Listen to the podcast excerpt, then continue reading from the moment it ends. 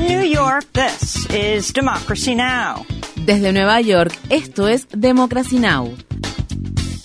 Democracy Now! es un noticiero internacional de radio y televisión que se transmite desde Estados Unidos a través de Internet en democracynow.org.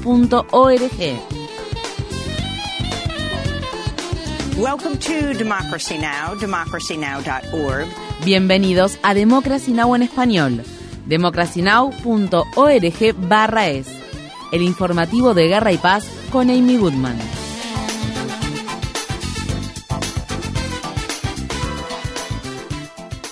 El presidente de Estados Unidos, Joe Biden, se comprometió a ayudar a fortalecer el sistema de defensa aérea de Ucrania en una conversación telefónica que mantuvo con el presidente ucraniano Volodymyr Zelensky, quien también ha mantenido conversaciones con otros jefes de Estado del G7 en vísperas de una cumbre virtual que se celebra este lunes. Las conversaciones entre los líderes tienen lugar luego de otro fin de semana de intensos combates en Ucrania. Rusia lanzó el sábado un ataque con drones contra la ciudad portuaria de Odessa, lo que provocó que un millón y medio de personas se quedaran sin suministro eléctrico. Mientras tanto, las Fuerzas Armadas ucranianas atacaron la ciudad sureña de Melitopol, que se encuentra ocupada por Rusia. Según se informa, utilizaron misiles HIMARS de largo alcance suministrados por Estados Unidos para realizar dichos ataques. Ucrania también informó haber matado a varios combatientes de la organización paramilitar Wagner tras atacar su sede en la región de Lugansk, que se encuentra bajo control de Rusia. Un tribunal ruso condenó al destacado crítico del Kremlin, Ilya Yashin, a más de ocho años de prisión por difundir noticias falsas después de que en abril hablara sobre los presuntos crímenes de guerra que Rusia perpetró en la ciudad ucraniana de Bucha. La abogada de Yashin dijo que apelaría la sentencia.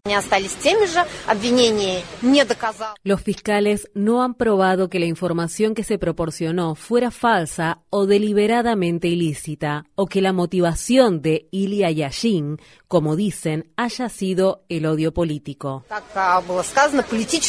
En Perú, dos adolescentes murieron y al menos 20 personas resultaron heridas el domingo en la ciudad andina de Andahuaylás, víctimas de la represión policial que se llevó a cabo contra los manifestantes que se habían congregado para exigir la liberación del derrocado presidente de izquierda, Pedro Castillo, y pedir que se adelanten las elecciones presidenciales. Mi pedido es que al ministro de Interior que cese las balas, por favor. Aquí no podemos uh, tapar el sol con un dedo.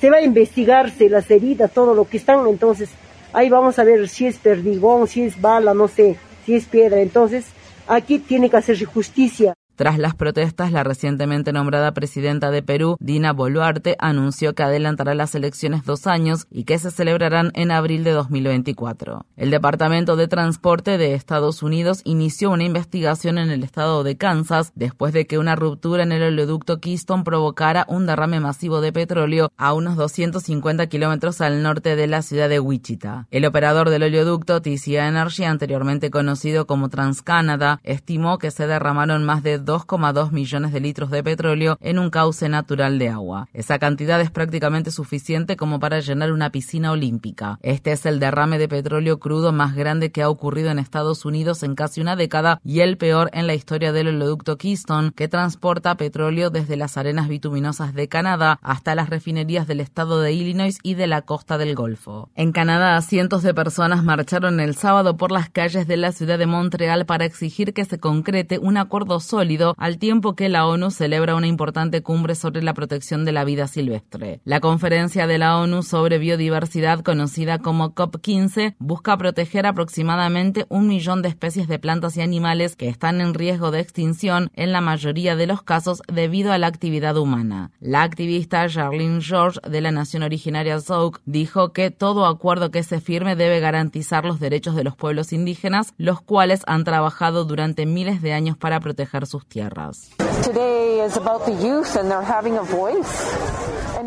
Hoy se trata de los jóvenes y de que ellos sean escuchados. Es muy importante lo que tienen para decir porque algunas otras personas son libres de expresarse y los jóvenes tienen la pasión de ser guerreros y desafiantes y de decir lo que piensan.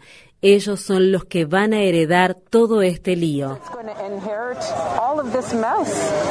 El FBI afirma haber arrestado al hombre acusado de construir la bomba que se utilizó para derribar el vuelo 103 de Panam hace más de tres décadas. Además, la agencia informó que el sospechoso será extraditado a Estados Unidos. El ex agente de inteligencia libio, Abu Aguila Mohammed Massoud, estaba recluido en una prisión libia por cargos no relacionados. Aún no se sabe cómo Estados Unidos logró detenerlo. El bombardeo de 1988 sobre Lockerbie, Escocia, mató a las 259 personas que se encontraban a bordo del vuelo 103 de Panam y a 11 personas que se encontraban en tierra. Los Centros para el Control y la Prevención de Enfermedades han puesto a disposición la dosis de refuerzo bivalente contra la COVID-19 para menores y bebés de 6 meses a 5 años de edad, luego de que la Administración de Alimentos y Medicamentos de Estados Unidos la aprobara la semana pasada. La dosis de refuerzo se formuló para brindar protección contra las subvariantes de Omicron, sin embargo, alrededor del 90% de los niños y niñas de este grupo etario aún no han recibido ninguna vacuna contra la COVID-19. Esto se produce al tiempo que el número de casos de COVID-19 está aumentando, con un promedio de muertes diarias de más de 460, alrededor de 1,5 veces más que la semana anterior, y niveles de hospitalización no vistos desde el aumento repentino que hubo durante los meses de invierno de 2021. Los funcionarios de Estados Unidos están instando a la población a usar mascarillas en lugares cerrados a fin de protegerse contra la triple edemia de COVID-19, gripe y virus incisional respiratorio. En noticias relacionadas, un informe que el Congreso de Estados Unidos publicó el viernes acusa al gobierno del expresidente Donald Trump de tener un patrón persistente de interferencia política que socavó la capacidad del país para responder a la pandemia. El informe dice que Estados Unidos no estaba en absoluto preparado para afrontar una crisis de salud pública debido en parte a la falta crónica de fondos para la salud y las desigualdades que existen desde hace muchos años en los servicios de salud. En menos de tres años, la COVID-19 se ha cobrado la vida de alrededor de 1,09 millones de personas en Estados Unidos.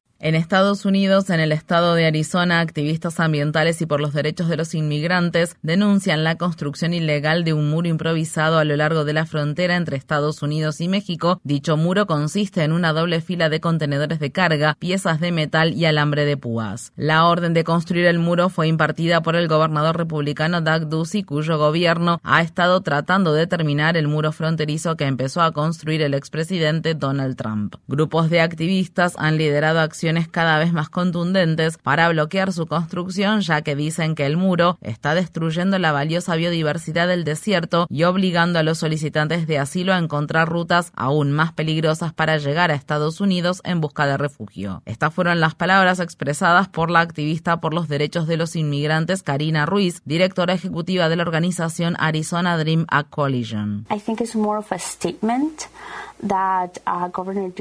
Creo que esto en realidad es una declaración que el gobernador Ducey quiere hacer, ya que quieren continuar con la retórica antiinmigrante en la frontera.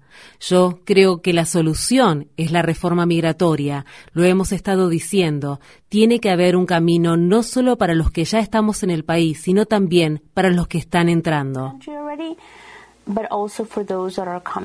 En la ciudad estadounidense de Nueva York, los profesores de medio tiempo de la Universidad New School finalizaron su huelga de casi un mes después de llegar a un acuerdo tentativo que incluye el primer aumento salarial en cuatro años y prestaciones de salud mejoradas. La huelga paralizó la universidad ya que la gran mayoría de su cuerpo docente está formado por profesores adjuntos. La semana pasada, decenas de estudiantes comenzaron a ocupar uno de los edificios de la universidad en solidaridad con los profesores que estaban en huelga y los padres de los estudiantes amenazaron con demandar a la universidad. En Estados Unidos, el desacreditado concejal de la ciudad de Los Ángeles, Kevin de León, ha sido objeto de nuevas críticas luego de que las imágenes de un video publicado en Twitter lo mostraran agrediendo a un activista. Los manifestantes han estado exigiendo la renuncia del concejal tras la filtración de una cinta de audio en la que se lo escucha a él y a otros funcionarios haciendo comentarios racistas contra la población negra e indígena. En las imágenes del video video se ve a De León, quien se encontraba en un evento comunitario, enfrentando a un grupo de manifestantes y luego empujando violentamente al suelo al activista afroestadounidense Jason Reedy, a pesar de que Reedy tenía las manos en alto. En más noticias sobre la ciudad estadounidense de Los Ángeles, Karen Bass hizo historia el domingo cuando prestó juramento como la primera mujer en ocupar la alcaldía de la ciudad y la segunda persona negra en ocupar dicho cargo. La vicepresidenta Kamala Harris, otra californiana de gran trascendencia, fue quien tomó dicho juramento. La alcaldesa Bass declaró este lunes el estado de emergencia a fin de abordar la crisis que enfrentan miles de personas sin techo.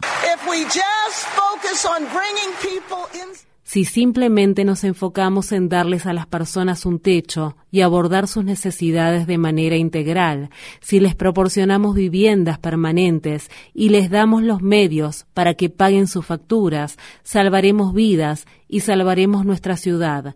Esta es la misión que tengo como su alcaldesa.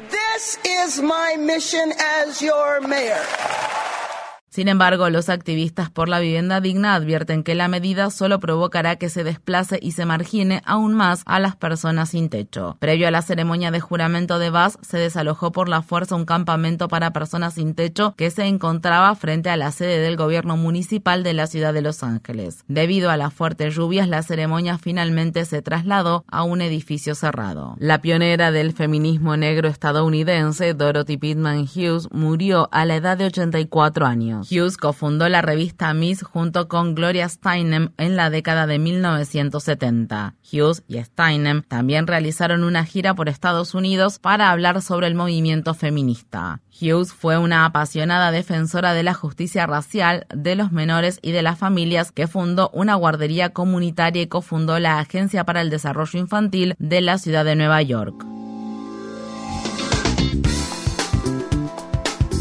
Infórmate bien visita nuestra página web democracynow.org/es. Síguenos por las redes sociales de Facebook, Twitter, YouTube y SoundCloud por Democracy Now! es.